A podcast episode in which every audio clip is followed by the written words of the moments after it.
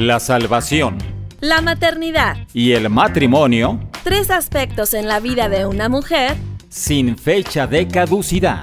Una revista radiofónica que provee herramientas bíblicas útiles y efectivas para cumplir el propósito para el que fuimos creadas y gocemos esta gran labor en la formación y estabilidad de una familia.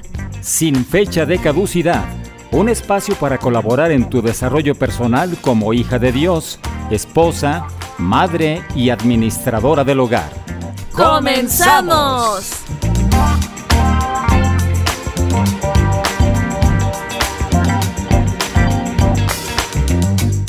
Sean todos muy bienvenidos al programa Sin Fecha de Caducidad.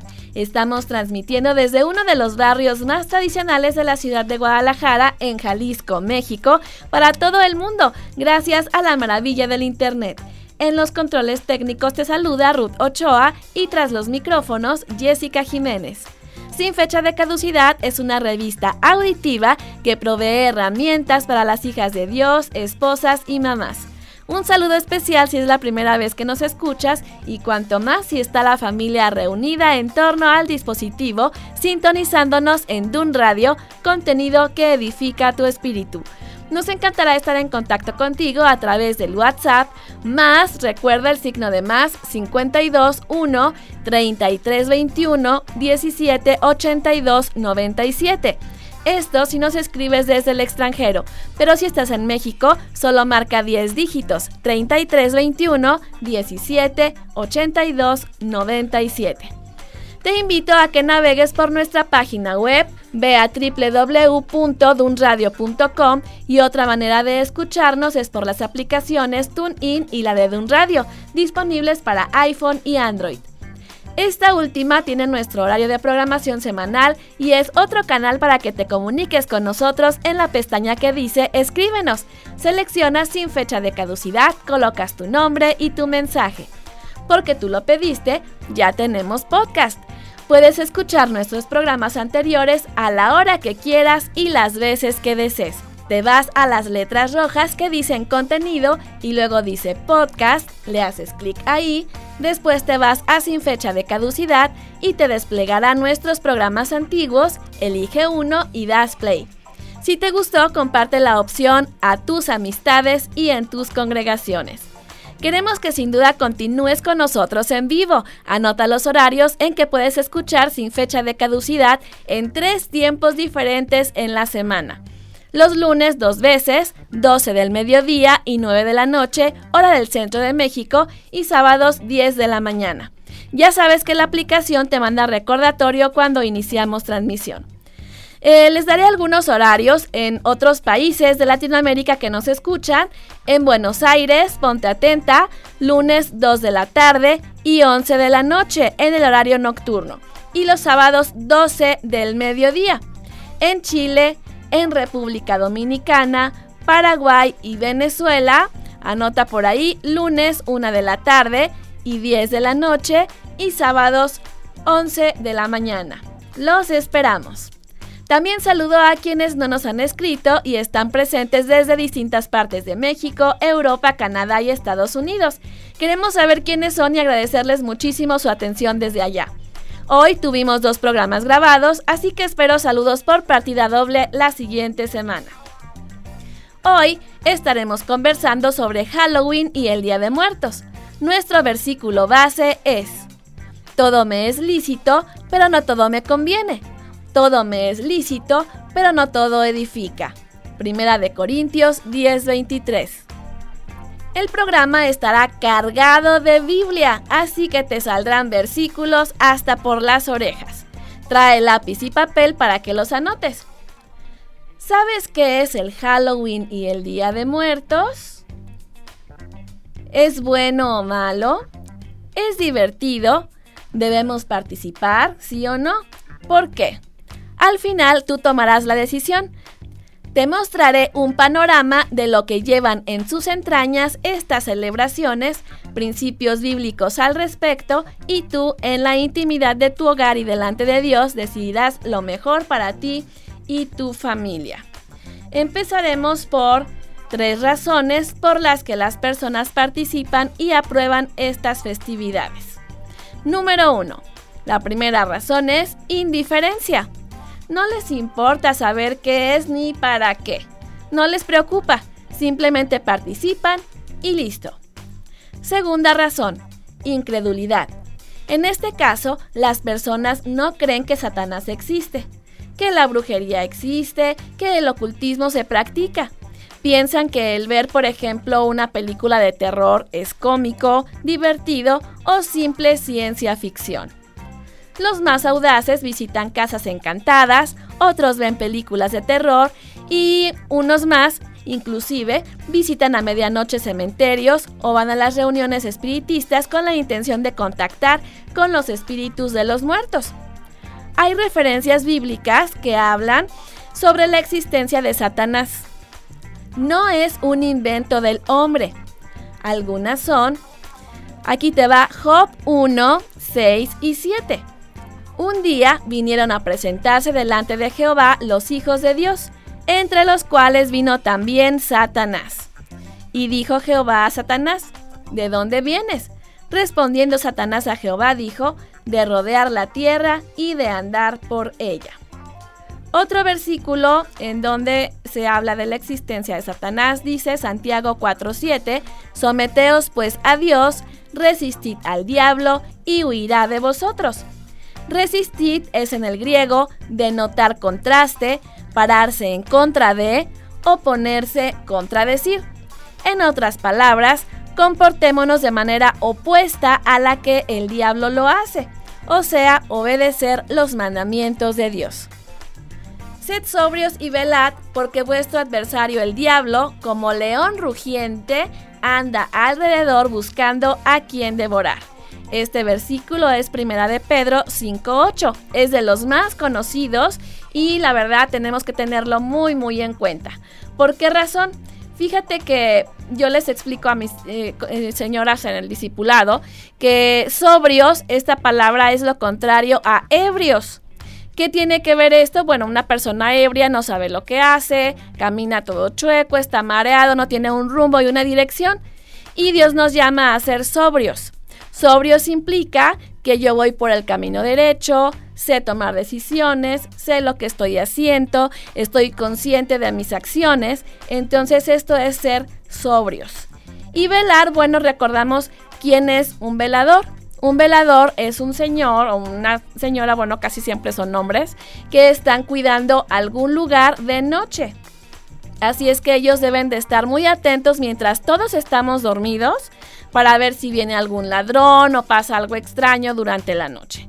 Así es que, aplicado nuestra vida cristiana, implicaría el que tenemos que estar muy atentos ante las acechanzas de Satanás y las cuestiones que tienen que ver con la oscuridad y las tinieblas, que es bueno lo que él quiere que nosotros hagamos, el que nos portemos mal.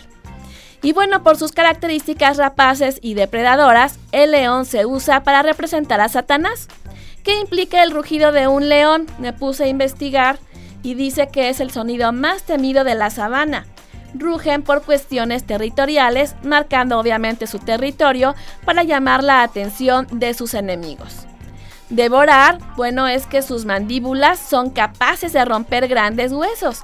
Así que saca tus propias conclusiones de que nuestro adversario anda como león rugiente buscando a quien devorar. ¿Cómo dejará tu vida si te atrapa? o nos atrapa porque nadie estamos exentos.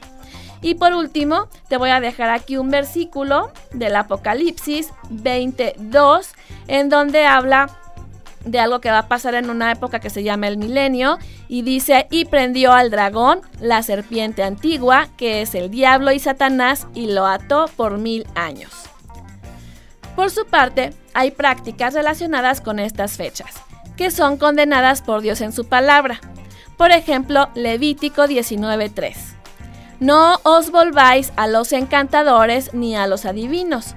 No los consultéis, contaminándoos con ellos. Yo, Jehová, vuestro Dios. La verdad, seguido en mi casa hay letreros que dicen que vayas al tarot por si tienes problemas de amor, que si tienes problemas con tus hijos, que si tienes problemas económicos, que vayas ahí a, ese, a esa dirección y que ellos te van a dar las respuestas. Así es que son cuestiones que sí son prácticas. Eh, seguido eh, por mi casa hay estos letreros, así es que esto existe y hay gente que acude si no, no pusieran esos anuncios. Eh, otro versículo es Levítico 26. También me pondré en contra de todos los que se entregan a la prostitución espiritual al confiar en mediums o en los que consultan a los espíritus de los muertos. Los eliminaré de la comunidad. Y hay otro, otra porción que está mucho más larga, que es Deuteronomio 18, 9 al 13. Aquí te la voy a decir, está súper interesante y luego lo vamos a comentar. Dice así, cuando entres en la tierra que el Señor tu Dios te da, ten mucho cuidado de no imitar las costumbres detestables de las naciones que viven allí. Por ejemplo, jamás sacrifiques a tu hijo o a tu hija como una ofrenda quemada. Tampoco permitas que el pueblo practique la adivinación, ni la hechicería, ni que haga interpretación de agüeros, Agüeros, aquí hago una pausa, es un procedimiento adivinatorio que consiste en predecir el futuro por medio de la interpretación de ciertos fenómenos naturales. Y continúa aquí, dice. Entonces dice, ni se haga interpretación de agüeros, ni se mezcle en brujerías, ni haga conjuros. Tampoco permitas que alguien se preste a actuar como medium o vidente, ni que invoque el espíritu de los muertos. Cualquiera que practique esas cosas es detestable a los ojos del Señor. Precisamente porque las otras naciones hicieron esas cosas detestables, el Señor tu Dios las expulsará de tu paso. Sin embargo, tú debes ser intachable delante del Señor tu Dios. Deuteronomio 18, 9 al 13. Y bueno, vamos comentando un poco lo que dice aquí. Justamente aquí eh, Dios les está dando instrucciones de cuando entren en una tierra aquí determinada y Él les dice, ten mucho cuidado de no imitar las costumbres. O sea que Él ya sabe que a los humanos nos gusta decir, ay, pues todos lo hacen porque yo no, no ha de ser tan malo, ni modo que todos estén equivocados. Entonces aquí nos advierte, no imites costumbres detestables. Pero no para ahí, él dice, para que no salgas con que, ay, es que yo no me di cuenta qué tipo de cuestiones eran las detestables, te dice, por ejemplo, entonces te empieza a dar, no sacrifiques a tu hijo o a tu hija, no permites que el pueblo practique la adivinación, la hechicería, esta cuestión adivinatoria. Entonces dice que todas esas cosas que ya te dije son detestables a los ojos de Dios.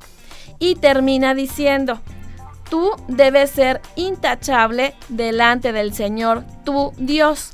Si realmente nosotros nos jactamos de que somos creyentes y que tenemos un Dios y que es nuestro Dios, entonces debemos cuidarnos de ser intachables. Tenemos que hacer todo lo que su palabra nos diga y abstenernos de todas estas actividades. Y bueno, continuamos ahora también con cuestiones de obras de la carne. Dentro de las obras de la carne que vienen en Gálatas 5, 19 al 21, también se encuentran los temas de hechicería. Vamos a leerlo. Dice, cuando ustedes siguen los deseos de la naturaleza pecaminosa, los resultados son más que claros. Inmoralidad sexual, impureza, pasiones sensuales, idolatría, hechicería, hostilidad, peleas, celos, arrebatos de furia, ambición egoísta, discordias, divisiones, envidia, borracheras, fiestas desenfrenadas y otros pecados parecidos. Permítanme repetirles lo que les dije antes. Cualquiera que lleve esa clase de vida no heredará el reino de Dios. Entonces vimos que ahí venía la hechicería. También existe una Biblia satánica y entre lo que contiene se encuentra lo siguiente. Fuego de Satanás, libro de, Lucifer, Dios se busca vivo o muerto, el Dios que salva puede ser tú mismo, el libro del infierno, el diablo, cómo vender tu alma, sensualidad satánica, vida después de la muerte, días de fiestas religiosas, misa negra, teoría y práctica de la magia satánica, tres ríos de rituales satánicos. Así es que no creo que con esto que te he platicado te queden más dudas de que Satanás es ciencia ficción. Otros datos interesantes son que el 31 de octubre, para los lectores psíquicos, los clarividentes y los visionarios autoproclamados, es el momento para ellos el más ocupado del año. Con estas festividades el enemigo las usa para lanzar dardos a ver quién recuerda que hay estos recursos a su alcance para usarlos en algo en que tal vez no sabe qué hacer. En lugar de acudir a Dios y confiar en Él, se van a la salida más fácil. Los que publican libros sobre temas que van desde la astrología hasta la brujería indican un considerable incremento en sus ventas. Algunos de los directores y productores de televisión y cine contratan satanistas para que les ayuden a reproducir auténticamente los ritos, ceremonias, maldiciones, sacrificios que se muestran en sus películas. Todo esto nos va haciendo más insensibles. Cada vez soportamos más contenido satánico, nos sorprendemos menos, pues los exponemos si así lo decidimos, nos vamos deslizando y nos parecerá normal. Te recuerdo que estamos hablando en esta primera parte del programa sobre tres razones por las que las personas participan y aprueban las festividades de Halloween y Día de Muertos.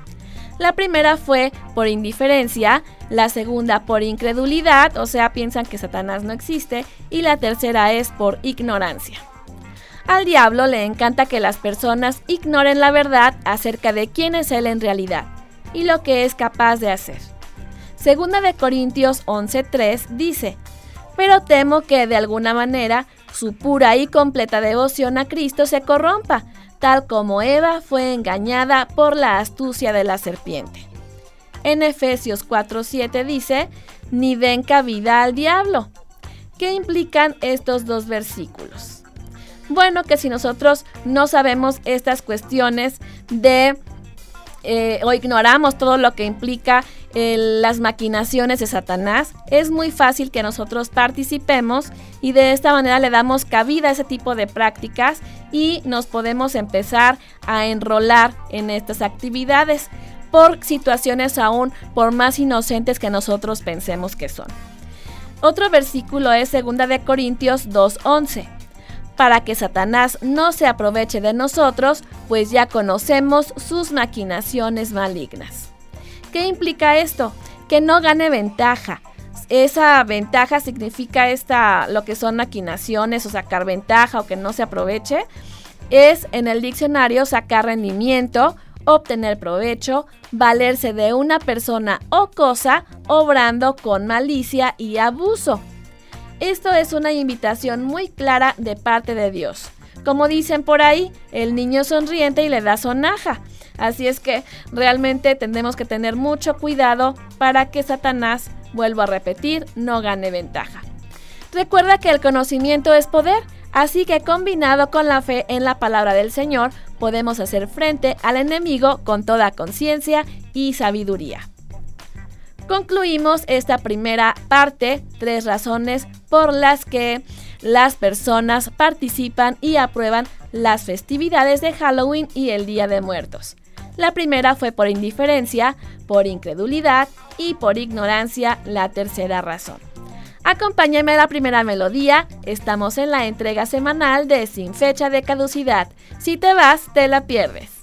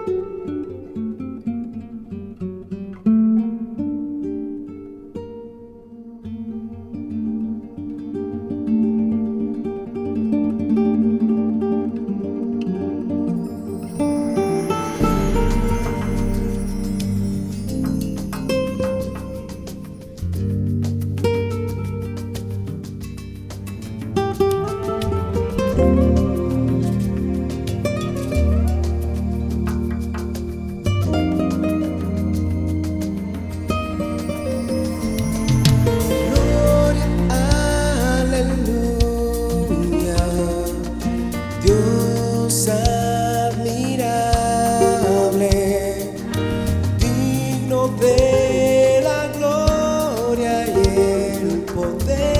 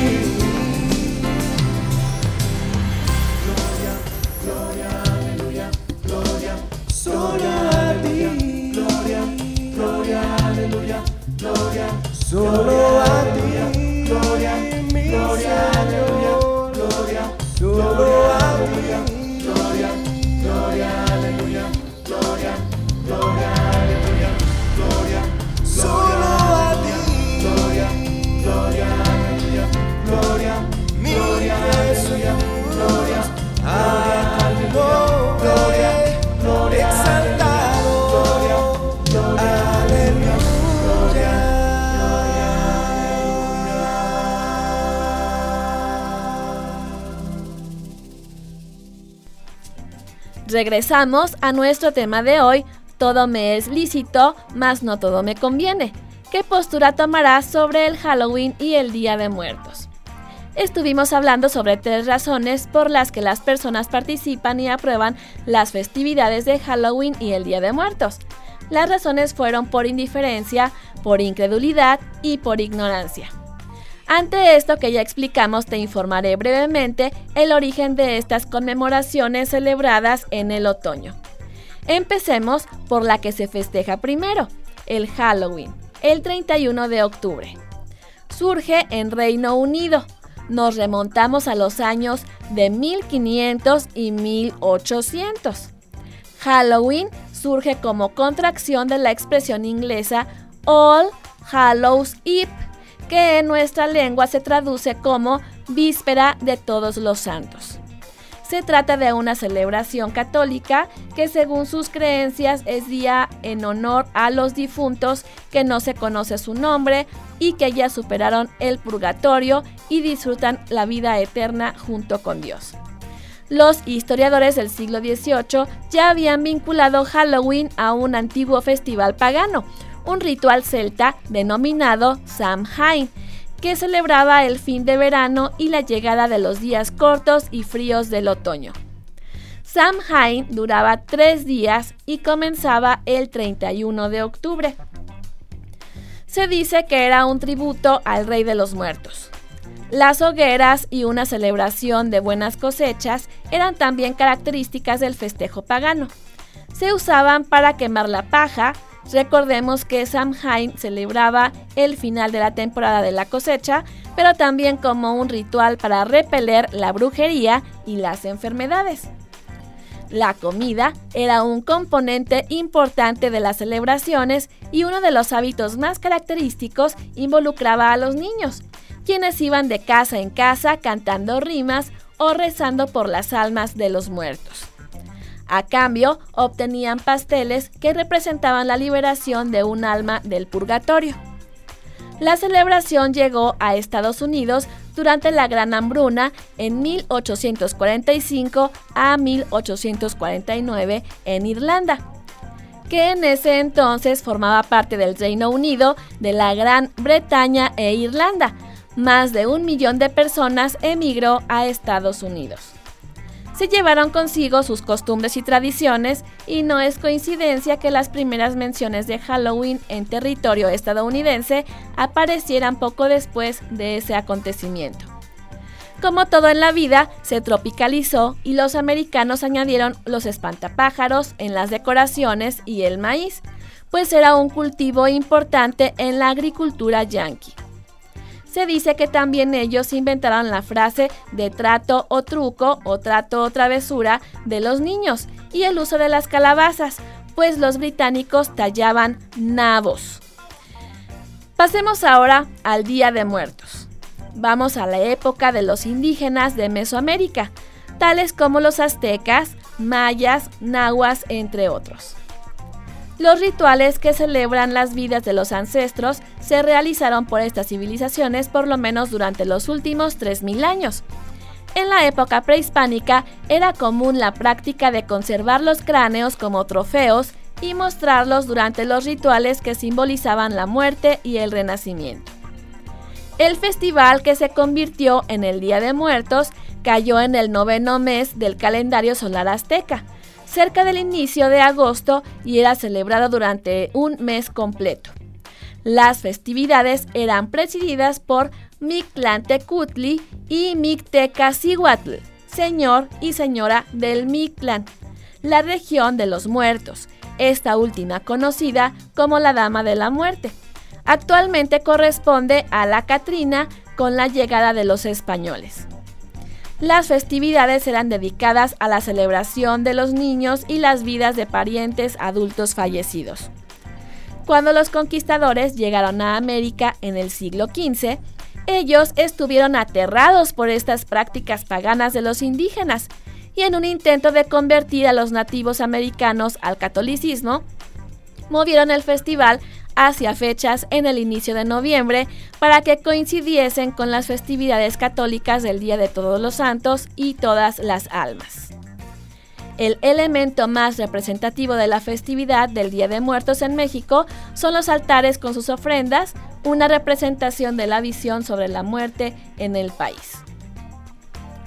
Los altares comienzan a tomar forma el 28 de octubre y llegan a su máximo esplendor el día 2 de noviembre.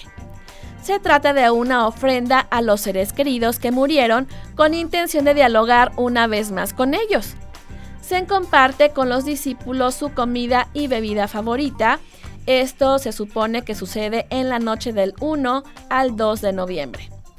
Algunos de sus elementos son el mantel blanco y la sal, que simbolizan pureza y alegría. La sal sirve para que el cuerpo no se corrompa en su viaje de ida y vuelta. Los vasos con agua son para quitarles la sed a los muertos luego del viaje y puedan asearse. Las velas y veladoras son para guiar a las almas a su antiguo hogar y representan la fe y la esperanza. El número de velas depende de las ánimas que se quieran recibir. El copal es para limpiar el lugar de malos espíritus antes de que lleguen de regreso los seres queridos. La cruz de ceniza es para que el alma que llegue pueda expiar sus culpas pendientes. Si el ánima se encuentra en el purgatorio, la cruz supuestamente le ayuda a salir de ahí. Las calaveritas de azúcar representan los cráneos humanos las culturas mesoamericanas tomaban cráneos de los prisioneros sacrificados y los colocaban para honrar a los dioses.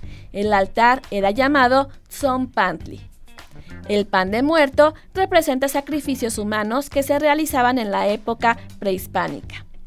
Hay muchos más elementos del altar de muertos, pero con esto te das una idea de la intención de esta tradición, sus creencias y motivaciones. Vamos ahora a una breve pausa musical. Estamos en Dun Radio, contenido que edifica tu espíritu en la entrega semanal del programa Sin fecha de caducidad.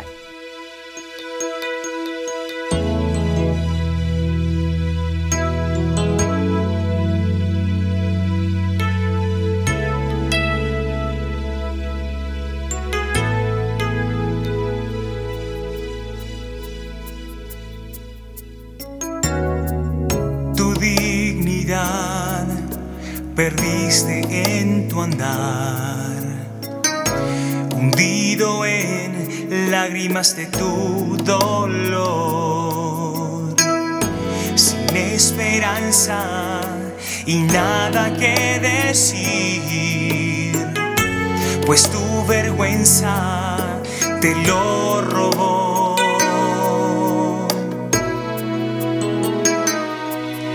Su gracia es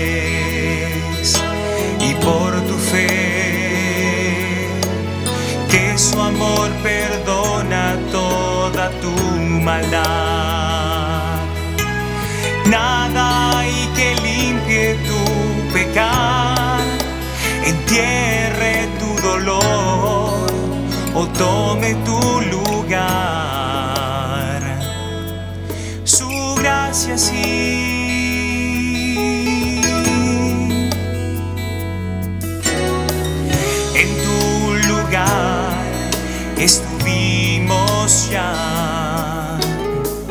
sintiendo la vergüenza de fallar, que nos dejó vacíos con miedo de soñar, pues el pecado todo nos robó, su gracia es y por tu fe, que su amor perdona toda tu maldad. Nada hay que limpie tu pecar, entierre tu dolor o tome tu lugar. Su gracia sí pagar por algo así no se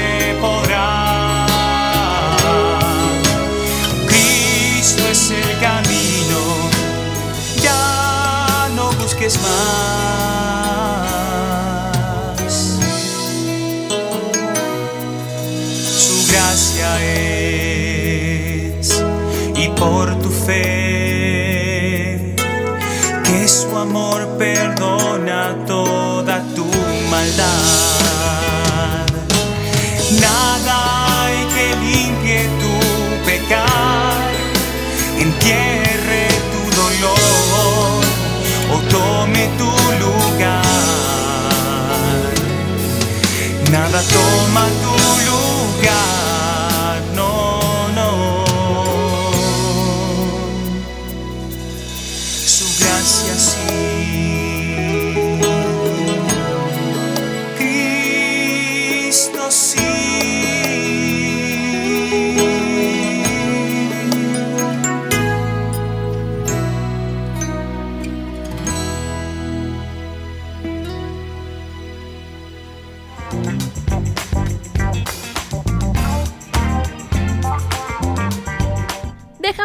comentarios por el WhatsApp 3321 17 82 97 o por nuestra aplicación de Dun Radio. Escribe tu nombre y mensaje. Me encantará leerlos y saludarte el próximo programa.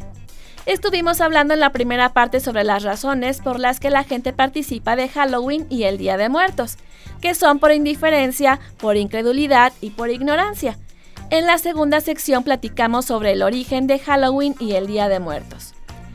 El 2 de noviembre en México se celebra el Día de Muertos, una fiesta que tiene su origen desde la época prehispánica, que al llegar los conquistadores hubo ese sincretismo que resultó en esta tradición. Se dice que es como un homenaje a los familiares que han partido de este mundo. Se cree que las almas vienen ese día a la tierra. En las casas o en las tumbas de los panteones se ponen los altares de muertos con flores de cempasúchitl, papel picado, velas, sillas para que estos difuntos se sienten y los objetos, fotos y comida que le gustaba en vida a la persona muerta. Si eran niños, les ponen juguetes y dulces. Algunas personas pasan la noche en el cementerio. Pero bueno, ¿qué dice la Biblia respecto de estas creencias? Vamos a ver, toma lápiz y papel porque quiero que anotes y lo leas después. Y lo repases y lo compartas. Dice Eclesiastes 9, 5 y 6. Porque los que viven saben que han de morir, pero los muertos nada saben ni tienen más paga, porque su memoria es puesta en olvido. También su amor y su odio y su envidia fenecieron ya, y nunca más tendrán parte en todo lo que se hace debajo del sol. Interesantísimo este versículo, pues describe puntualmente la situación de los seres humanos luego de la muerte, esa transición entre respirar y dejar de hacerlo. Dice, los muertos nada saben, ¿verdad? Y toda esta cuestión de nuestras, nuestros pecados y nuestros malos hábitos y aún el amor, dice, ya fenecieron, eso ya pasa, ¿sí? Eso es nuestra vida terrenal. Y ahora vamos a una porción que es Lucas 16 del 22 al 26. Aconteció que murió el mendigo y fue llevado por los ángeles al seno de Abraham. Y murió también el rico y fue sepultado. Y en el Hades alzó sus ojos estando en tormentos y vio de lejos a Abraham y a Lázaro en su seno. Entonces él, dando voces, dijo, Padre Abraham, ten misericordia de mí y envía a Lázaro para que moje la punta de su dedo en agua y refresque mi lengua, porque estoy atormentado en esta llama. Pero Abraham le dijo, Hijo, acuérdate que recibiste tus bienes en tu vida, y Lázaro también males. Pero ahora éste es consolado aquí y tú atormentado. Además de todo esto, una gran cima está puesta entre nosotros y vosotros, de manera que los que quisieren pasar de aquí a vosotros no pueden, ni de allá pasar acá. ¿Qué pasa en esta porción? Bueno, pues pasan varias cosas. Primero, aquí vemos claramente que luego de la muerte sigue el juicio. Segundo, muestra los lugares a donde vamos a ir luego de morir, al cielo o al infierno. La Biblia nunca habla de un lugar intermedio como otras creencias dicen sobre el purgatorio. Señala ahí que el rico veía de lejos a Abraham y a Lázaro, o sea que no estaban donde mismo. Me imagino la distancia, pues dice que dio voces. Vamos aquí como dice este pedacito. Dice, entonces él dio voces y dijo, Padre Abraham, ten misericordia de mí, envía Lázaro, porque estoy así como que con mucho calor ahí parafraseando el asunto, ¿no? Entonces estaba lejos de ahí. El eh, otro aspecto es que describe el lugar de tormento. Quiere agua y dice que hay llamas, tiene mucho calor. Así que no hay eso de que es divertido ni que nos reímos de la muerte. El decidir en vida sobre la vida eterna se hace en la vida terrenal. Después de la muerte física ya nada puede hacerse. Quiero que te quede esto bien claro. Otra cuestión es que claramente Abraham le explica por qué el rico está en este lugar. Le dice, él es consolado aquí y tú atormentado. Aquí habla también del propósito de cada lugar. Y finalmente el tema de el tránsito de las almas. Dijo Abraham, además de todo esto, una gran cima está puesta entre nosotros y vosotros, de manera que los que quisieren pasar de aquí a vosotros no pueden, ni pasar de allá, ni de allá pasar acá. Esto está muy claro. Así que eso de las velas, cempasúchitls, no sirven para guiar a nadie, pues no andan por donde quieran. Acompáñame ahora a esta pausa musical antes de seguir con el interesante tema de hoy, todo me es lícito, mas no todo me conviene, ¿qué postura tomarás sobre el Halloween y el Día de Muertos? Está sintonizando sin fecha de caducidad, revista femenina sobre vida cristiana, matrimonio y crianza.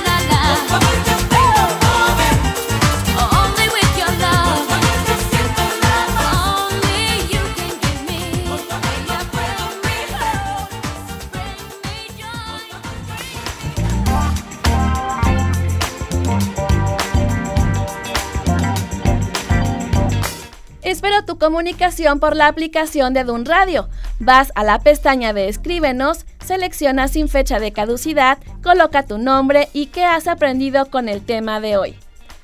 Todo me es lícito, mas no todo me conviene. ¿Qué postura tomarás sobre el Halloween y el Día de Muertos? ¿Cómo vas? Quiero escucharte, quiero ver llena esa bandeja de entrada de mi correo cuando nos escribas en la app. Estuvimos hablando en la primera parte sobre razones por las que la gente participa de Halloween y el Día de Muertos, que son por indiferencia, por incredulidad y por ignorancia. En la segunda sección platicamos sobre el origen del Halloween y el Día de Muertos. Y en la tercera parte sobre lo que la Biblia dice respecto de esas creencias de las festividades. ¿Por qué no es bueno participar en esta festividad? Bueno, pues no honra a Dios. En Efesios 5.8 dice, porque en otro tiempo erais tinieblas, mas ahora sois luz en el Señor, andad como hijos de luz. En Romanos 11:36, porque de Él y por Él y para Él son todas las cosas, a Él sea la gloria por los siglos. Amén. Está clarísimo, antes eras una cosa, ahora eres otra. Antes eras oscuridad, ahora eres luz. Y te habla de lo que eres y luego remarca que andes, que actúes en consecuencia. El concepto de andar en la Biblia implica acciones que vienen de las decisiones. Y cerramos con ese versículo de Romanos que precisa, porque de Él y por Él y para Él son todas las cosas, tú eres una de esas cosas, su creación, su Hijo, si reconociste tu condición de pecador y creíste en su sacrificio por ti en la cruz. Recuerda que fuimos creados en Cristo Jesús para buenas obras y para que anduviésemos en ellas, no en las cosas del diablo, que vienen o que tienen que ver con las hechicerías, falsos dioses, monstruos vivientes o zombies. Dios nos llama a no participar en estas festividades. Y no participéis en las obras infructuosas de las tinieblas, sino más bien reprendedlas. Efesios 5:11.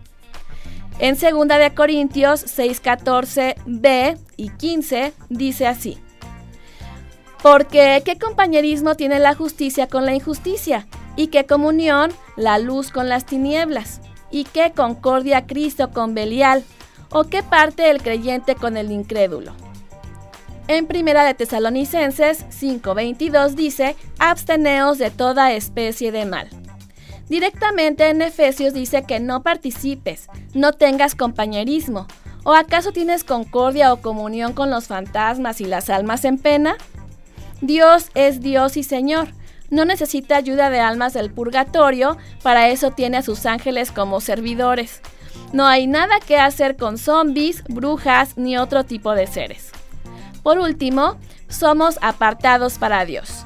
En 2 de Corintios 11:2 dice: Porque os celo con celo de Dios, pues os he desposado con un solo esposo, para presentaros como una virgen pura a Cristo. Ese es el fin de la vida, purificarnos para presentarnos sin mancha a Cristo, parecernos cada vez más a Él.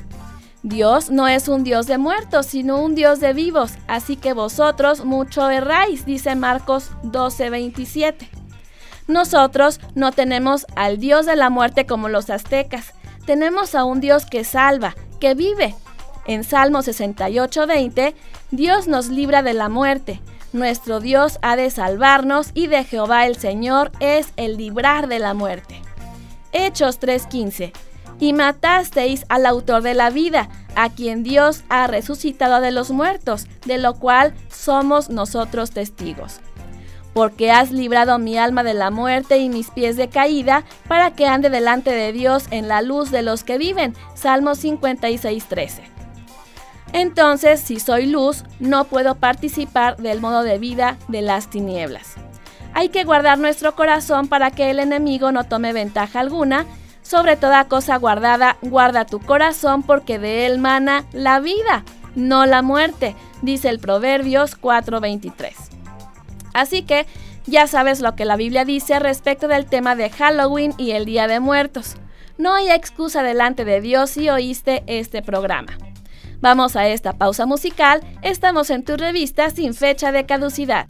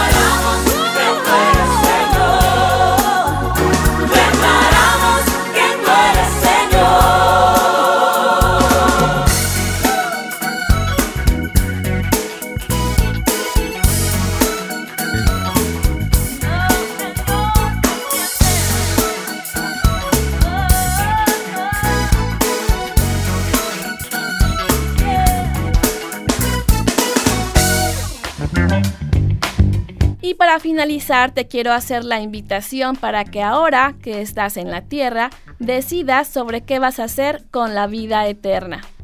La vida eterna viene del conocimiento de las buenas nuevas de salvación.